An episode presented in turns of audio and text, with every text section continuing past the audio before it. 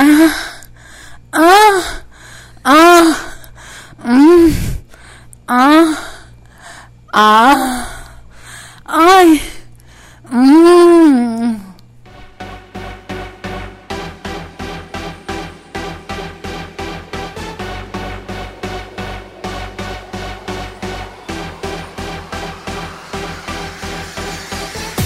Buenas, buenas.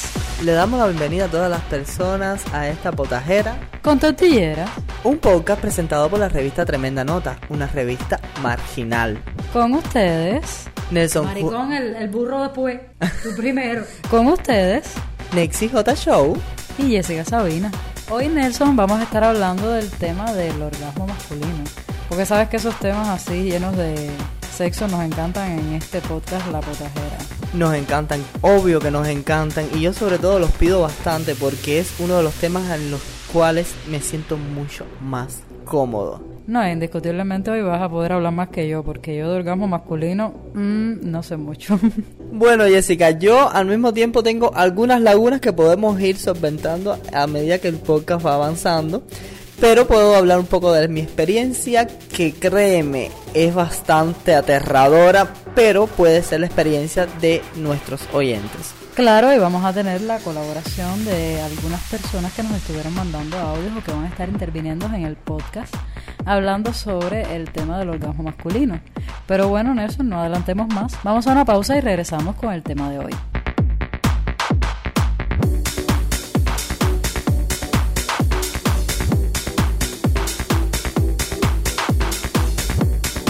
Y bueno, para todos los oyentes que se nos unen en este momento, recuerde que está en el podcast La Potajera con Tortilleras, un podcast presentado por la revista Tremenda Nota, una revista marginal. Y hoy vamos a estar hablando del tema del orgasmo masculino. Y cuando hablamos del, del orgasmo masculino, nos estamos refiriendo pues a todos los hombres. No solo nos estamos refiriendo a los hombres que portan pene, o sea, también vamos a estar hablando del orgasmo masculino en los hombres trans. En un primer momento, Nelson, quisiera que me hablaras de tu experiencia sobre eh, el orgasmo masculino, tema que sabes que yo sé eh, de afuera afuera lo que he podido leer en algunos artículos porque yo soy una tortillera un poquito tortillera. Nunca he estado con un hombre, para todo el que me escucha sepa, yo nunca he estado con un hombre. Entonces, eh, no sé mucho del orgasmo masculino. Quisiera que me hablaras de tu experiencia, que sí has estado con varios hombres, por no decir unos cuantos. Entonces, cuéntame, ¿cómo ha sido tu experiencia siendo una persona no binaria, pero que porta pene, habiendo estado, habiendo tenido parejas masculinas? Realmente voy a hablar desde un punto bastante referencial, no como una persona que porta pene, sino como una persona que porta pinga. Porque en este podcast hay que hablarlo con las palabras que son, con las palabras populares, porque somos una revista marginal, o sea, ¿para qué nos vamos a meter en toda una teoría de cuáles son las palabras correctas? Pinga también es una palabra. ¿Respetable o No voy a dar detalles, Jessica. ¿Quieres calentarme esto? Me lo quieres calentar, pero no te voy a, no te voy a dar la oportunidad porque quien quiera saber que lo descubra por sí mismo. Ay, Dios mío. Bueno, quien quiera que escriba al grupo de la potajera. Oh my god. Ay, y aprovecho, Nelson, para decir que vamos a estar estrenando redes sociales eh, referentes solamente al podcast La Potajera en el próximo mes de septiembre. Así que los invitamos a todos a seguirnos. Mm, bueno, regresando del spam, recuerde que estamos acá en el podcast La Potajera con Tortillera, presentado por la revista Tremenda Nota, una revista marginal. Estamos hablando esta vez del orgasmo masculino. Si usted es oyente frecuente, recuerde que también tenemos un podcast sobre el orgasmo femenino, ya publicado anteriormente, que puede consultarlo en cualquiera de las plataformas digitales. Eh, podcast, episodio, que va a tener una segunda parte en el mes de septiembre, otro spam para nuestros oyentes. Así que no se lo pierda, que vamos a estar hablando de cosas muy calientes. Con permiso, Jessica.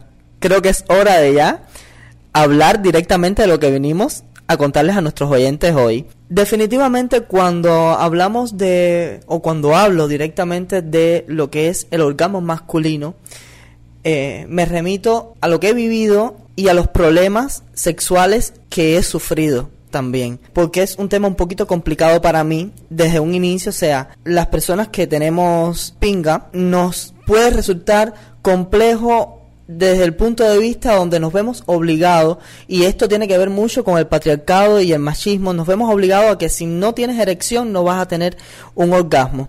No, y hoy yo leía un artículo súper interesante eh, de un sexólogo español donde decía que la masculinidad es falocéntrica y entonces para que se considere socialmente hablando como sexo masculino, o sea, como se, que se te considere como ser masculino, tiene que haber sexo con penetración y no necesariamente el sexo tiene que tener penetración. Entonces, eh, también háblame un poco de eso.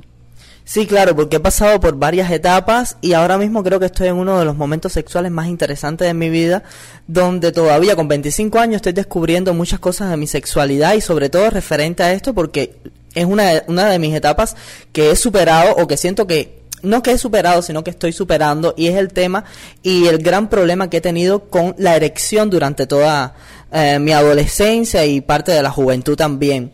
Y, tenía que ver con esto, ¿no? Con el tema del falocentrismo, donde eh, estamos relacionando todo el tiempo eh, la erección con el hecho de tener un orgasmo, la necesidad de, la penetración obligatoria. Yo particularmente, bueno, soy una pajarita pasiva casi transfor. Ay, eres una pasiva.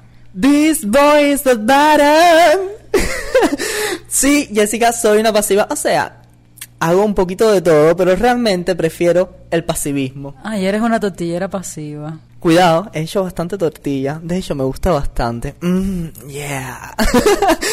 Volviendo al tema, eh, recuerdo que en la adolescencia estaba sufriendo un poco con el tema de la erección por lo que estaba contando, un poco atravesado por todos los conceptos machistas y, lo que impone la sociedad sobre este tema y también sobre el tema de la, de la, penetración, porque obviamente penetrar a otra persona requiere de una virilidad un poco específica. O sea, tener de repente la pinga flácida no va, no va a ser una penetración igual a tener la pinga totalmente erecta. Y vemos esto como una imposición o o un estado máximo, ¿no? De, de la sexualidad y realmente no lo es. Y esto lo he descubierto al cabo del tiempo, o sea, he descubierto que de repente no hace falta tener de repente eh, una erección incluso completa. He llegado a tener orgasmos incluso sin erección. Cosa, señora, de lo que yo me estoy enterando, porque yo de pingas plácidas o pingas erectas no sé absolutamente nada. Jessica, no hace falta que nos lo recargues tanto. Lo sabemos y lo has dejado clarísimo desde un inicio. Ok, eres una, una tortillera. Eh, ¿Cómo es que diríamos en el alcohol popular? No, no, eres una tuerca consagrada. Eh, volviendo al tema. No necesariamente, la penetración no es solo masculina. Ahí lo dejo. Mmm, ahorita nos vas a hablar un poquito de esto, nos vas a hablar un poquito de esto. Bueno, particularmente, todo tenía que ver también con, con, mi estado mental y con lo que yo me estaba imponiendo en ese momento y las exigencias que yo hacía sobre mi cuerpo. También que estaba atravesado en ese momento por una situación donde estaba identificándome sexualmente y también como persona. O sea, estaba en una construcción ahí que, bueno, al final creo que la construcción de nuestras personalidades van a la vida entera y las vamos modificando a medida de que nos va llegando informaciones nuevas, vamos incorporando nuevos estilos de vida incluso. Bueno, referente a la sexualidad, incluso tenía parejas donde yo me estaba asumiendo todo el tiempo como alguien pasivo, pasivo que sencillamente no tenía contacto con, con mi pinga en ningún sentido, o sea, ni me la tocaba, evitaba todo el tiempo eh, de que otra persona incluso bajara al pilón, como dicen los españoles, al cubano como es. Mamá pinga. Exacto. Y esto fue, eran situaciones bastante incómodas y a mí me resultaba sobre todo chocante desde el punto de vista donde cuando estaba solo en mi habitación sí tenía estas erecciones. Eh, sí, me, sí me masturbaba, me masturbaba de hecho bastante, no solo en la habitación, me masturbaba en la ducha, o sea, cuando me quedaba solo en, solo en casa. Y era muy, o sea, era muy chocante para mí que llegar a, a tener sexo con otra persona cuando lo, cuando lo intentaba, entonces en ese momento no tenía esa erección que tenía cuando estaba en la ducha o cuando me quedaba solo en casa o en mi habitación. Y eso obviamente me afectaba muchísimo y llegué a un punto de depresión. Bueno, generalmente, lo he contado en muchas ocasiones, sufro de depresión crónica y estas fueron una de las razones que me llevaron a una depresión en mí.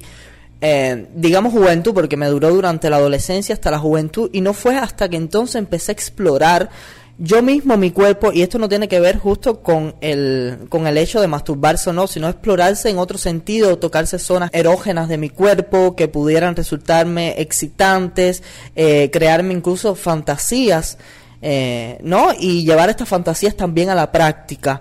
Cuando hablo de fantasía puede ser, no sé, la fantasía quizás para algunas personas sea a tener sexo en una silla. Esto puede ser una fantasía. Para ti, ¿cuál sería una fantasía, Jessica? Bueno, yo tengo un montón de fantasías. Quería primero recalcar que eh, y preguntarte, o sea, comentarte que es que eh, realmente el orgasmo está muy relacionado con el tema de la fantasía y de fantasear relacionado con el sexo, de lo que uno se imagina, de lo que uno cree, de lo que uno va construyendo con la mente, porque para mí el sexo es mental, es más mental que físico. O sea, uno explora su cuerpo, pero explora también su mente en ese sentido. Y me preguntaba, para mí una fantasía, siempre he tenido una fantasía con estar con una mujer trans, pero creo que es como un fetiche muy clásico, es como un estereotipo, ¿no? Dentro de las fantasías. Sí, o sea, somos personas que tenemos fantasías de todo tipo. Yo particularmente, o sea, tengo fantasía incluso estar con un hombre trans. O sea, es una fantasía que a mí me encantaría cumplir en algún momento. Eh, de hecho, me he descargado mucho porno de hombres trans y me encanta, o sea, pero nunca lo he llevado a la práctica, no he tenido la oportunidad y es una de las cosas que me gustaría cumplir y sobre todo ahora que estoy en una etapa diferente, en una etapa donde ya siento que estoy conforme con mi cuerpo. Está abierta la convocatoria. Jessica, deja, deja de hacer spam y spam sexual también, o sea, no, esto no va, ok. Eh, ¿Cómo que no va la convocatoria? ¿Me pones ahí la convocatoria? ¿Qué te pasa? Jessica quiere que de todas maneras... Ok, Jessica, te dejo la convocatoria. Bueno, y, llegado a este punto de mi vida donde ya estoy explorando y me entiendo, me entiendo a mí mismo, ¿no? Estoy teniendo entonces ya otro tipo de experimentaciones con mi cuerpo y te estaba conversando ahorita de que he llegado a tener orgasmos sin tener erección. O sea, sencillamente me vine sin, o sea, no es que no, no estaba erecto, pero no estaba erecto al punto donde la masculinidad tradicional, patriarcal, lo exige, ¿no? Sencillamente estaba excitado. Ese, ese es el llamado el mal llamado orgasmo femenino. Bueno, así lo llamo yo. Y de hecho me sentía sumamente orgullosa. O sea, Hello tuvo un orgasmo femenino. Oh my god. Y me sentía súper bien con eso. Generalmente he conversado con otras amistades y les resultaba incómodo, amistades que también lo han tenido, les resultaba al mismo tiempo como que muy eh, nivel superior del sexo, pero habían otras personas donde se sentían un poco incómodos con este tipo de orgasmo porque estaban atravesados también nuevamente por el tema de la masculinidad y demás y no querían sentirse o parecer ni proyectarse como personas eh, con cierta, ¿cómo diríamos Jessica? Eh, con cierta debilidad, le llaman de esa manera, yo creo que no es para nada una debilidad, sino una potencia total llegar a este punto. Eh, ya te digo, o sea, lo experimenté hace apenas unos meses y realmente después de eso no lo he vuelto a experimentar y estoy loco porque vuelvo a pasar. Creo que tiene que ser con la, con la persona correcta, en la posición correcta y con la excitación puntual que tenía yo en ese momento. Entonces esto es un poquito de la historia así muy, muy, muy resumida, que realmente es mucho más extensa, de lo que he vivido yo con el tema del orgasmo masculino eh, y cómo realmente descubrí que no está muy relacionado con tener una erección. Claro, esto es llegar también a un punto también máximo, ¿no? pero generalmente no tiene por qué ser así y no podemos sentirnos incómodos con eso. Tenemos que también explorar nuestro cuerpo, eh, salirnos de los de los cánones, no sé, no no solo patriarcales, sino cánones mentales o tabúes mentales que tenemos en nuestra mente, donde este es el tipo de sexo que, que me tiene que gustar, y no me refiero a ya a la sexualidad como eh, homosexual eh, o gay, maricón o tortillera, no, o sea, me estoy refiriendo al sexo en general, ¿no? A la acción de tener relaciones sexuales, que también tenemos muchos tabúes y tenemos que superar esos tabúes para llegar entonces a conocernos eh, a nosotros mismos y explorarnos, explorarnos bastante. Y yo creo que en esto tú tienes experiencia, Jessica, en la exploración corporal.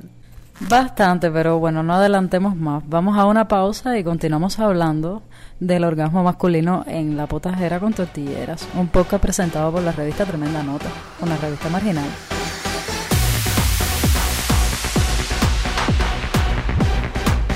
Y bueno, para los oyentes que se suman en este momento, recuerden que está en el podcast La Potajera con Tortilleras, un podcast presentado por la revista Tremenda Nota, una revista marginal. Y hoy estamos hablando del tema del orgasmo masculino. Y para eso tenemos invitado a Osmel Padilla, que nos va a estar hablando sobre eh, su relación con eh, el orgasmo.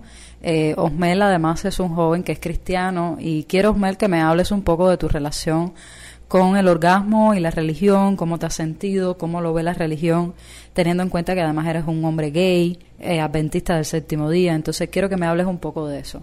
La posición de la iglesia, eh, o sea, todo el tiempo es que la masturbación es pecado. Y por ende también el, el orgasmo, ¿no?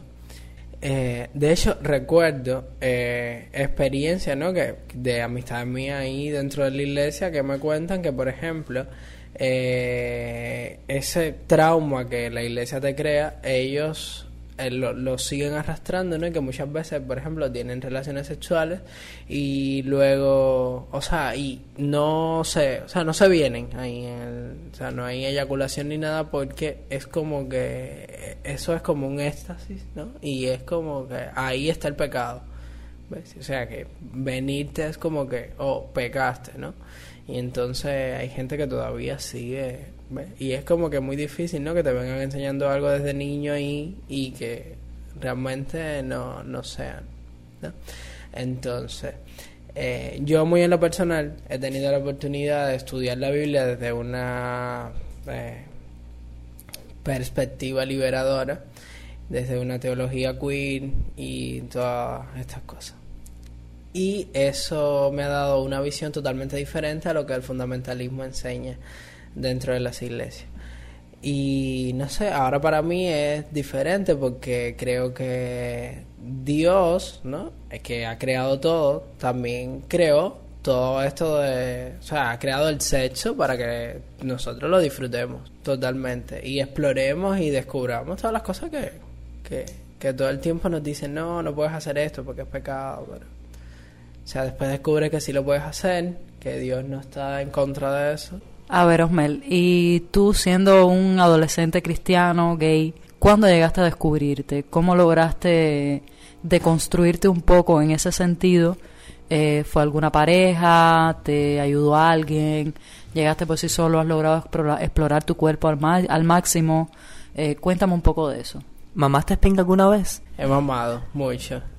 Hoy se la mamé a la primera vez que yo me masturbé fue a los 12 años. Yo recuerdo que yo tenía un amigo en la escuela que me había dicho que ya lo había hecho.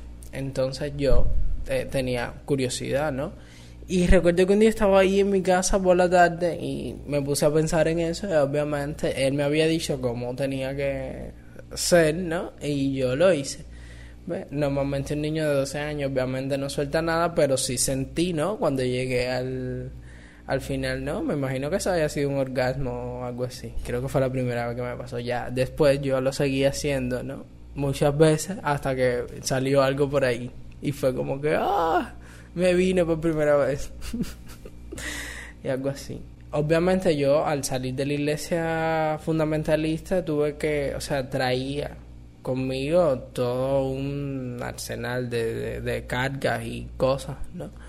Que arrastré de todo lo que me estuvieron inculcando desde niño, Y entre eso casi todo, ¿no? Tenía que ver con la parte sexual, ¿no? Yo me fui descubriendo, eh, creo que por mí, ¿no? Pero a pesar de eso, habían traumas ahí que quedaban. Eh, ya en este último tiempo, pues yo conocí a alguien que es con quien estoy actualmente. Me ha ayudado a deconstruirme todos esos tabúes y estigmas que yo venía cargando ahí. Bueno, Mel, muchísimas gracias por aceptar nuestra invitación y venir a hablarnos de cosas un poquillo personales aquí a nuestro podcast. Vamos a una pausa y regresamos en unos segundos.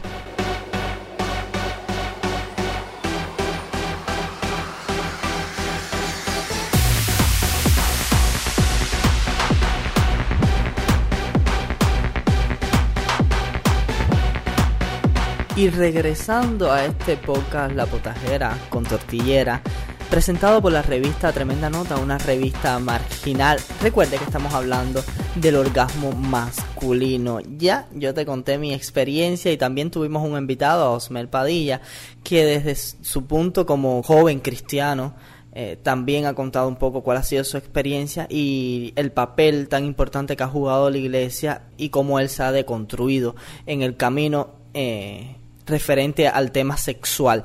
Pero Jessica, sé que tú has buscado información, sé que has investigado porque aunque no tengas experiencia por ejemplo, autorreferenciales. Te documentaste para hacer este podcast, obviamente. Eh, sí, estuve buscando algunas informaciones relacionadas con el orgasmo masculino eh, estuve leyendo a un sexólogo español súper interesante. Es un sexólogo trans y que se ha dedicado a tratar el tema del orgasmo en los hombres trans, algunos con cirugía de reasignación sexual y otros sin cirugía de reasignación sexual. Lo principal que hablaba este sexólogo, pues que el, sexo en primer lugar eh, no tiene que ver con la penetración que el hombre trans sin una cirugía de reasignación, pues eh, no por eh, tener un tipo de sexo diferente al, al sexo binario, que es de lo que él hablaba, pues deja de ser hombre y pues deja de tener orgasmos masculinos. O sea, eh, puede tener genitales em, diferentes a los de los hombres cis y aún así sigue teniendo orgasmos masculinos. Y, y hablaba también de la, de la cirugía de reasignación, que además es una duda bastante... O sea, hay muchos prejuicios sobre la cirugía de reasignación sexual, tanto femenina como masculina, en este caso la masculina, ¿no? Eh, y es, una duda bastante mm, generalizada el tema de si pueden tener sexo, eh, lo que se dice normal, o sea, sexo binario, sexo heteronormado, que es el sexo con penetración y eyaculación, y si pueden sentir orgasmos. Eh, él ahí explicaba que la cirugía de reasignación sexual para, para los hombres tiene dos procesos.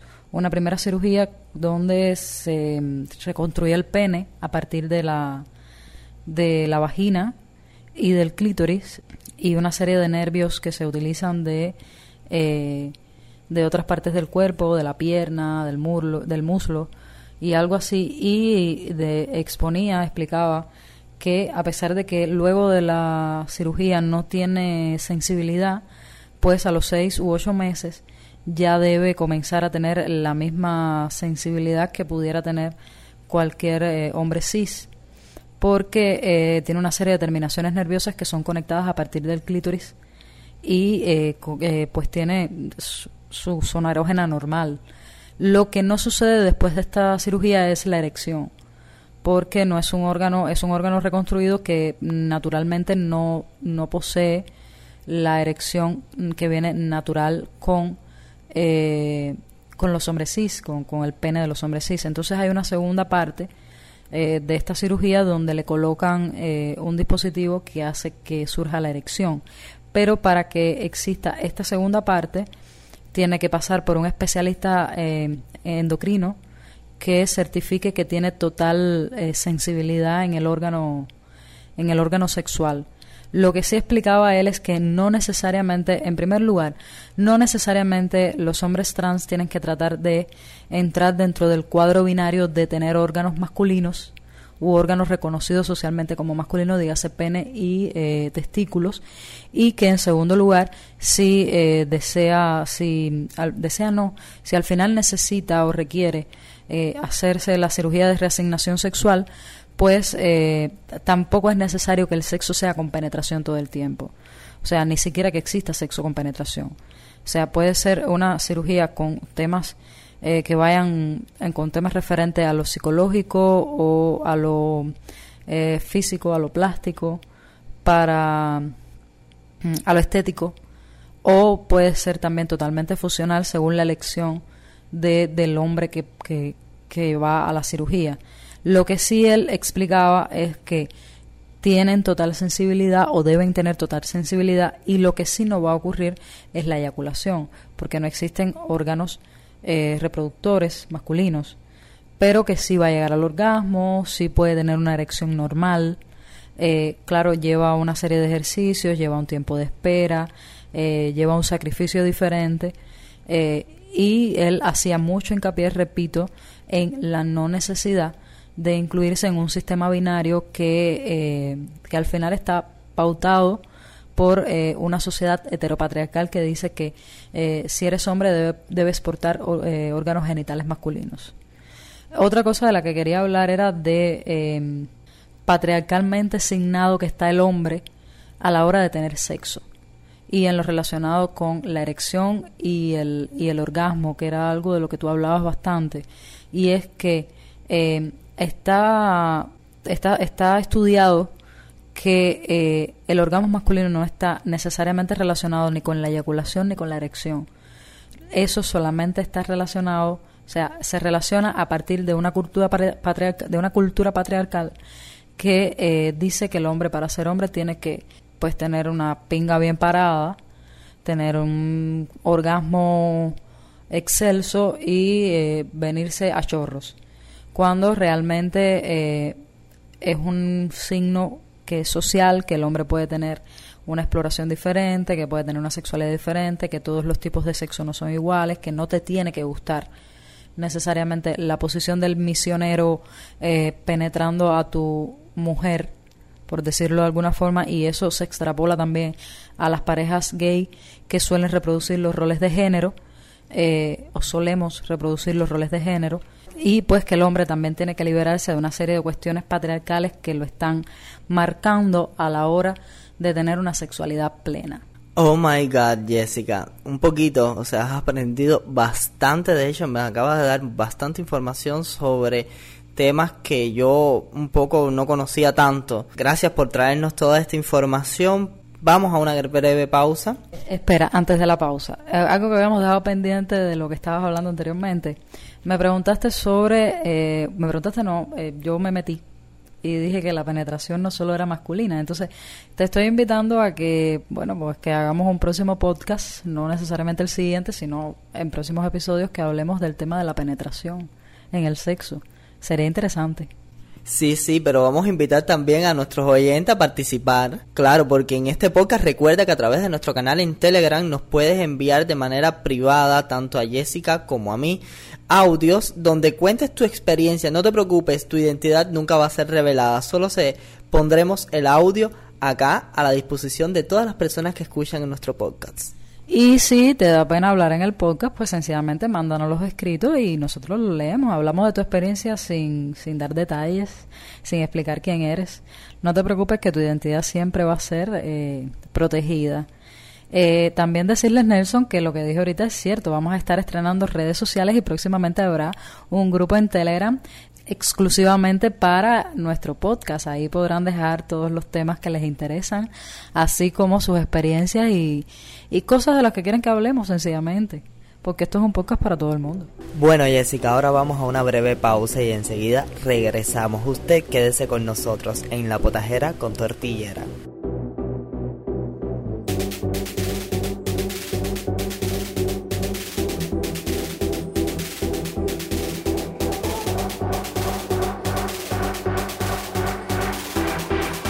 Ya no nos queda tiempo para más.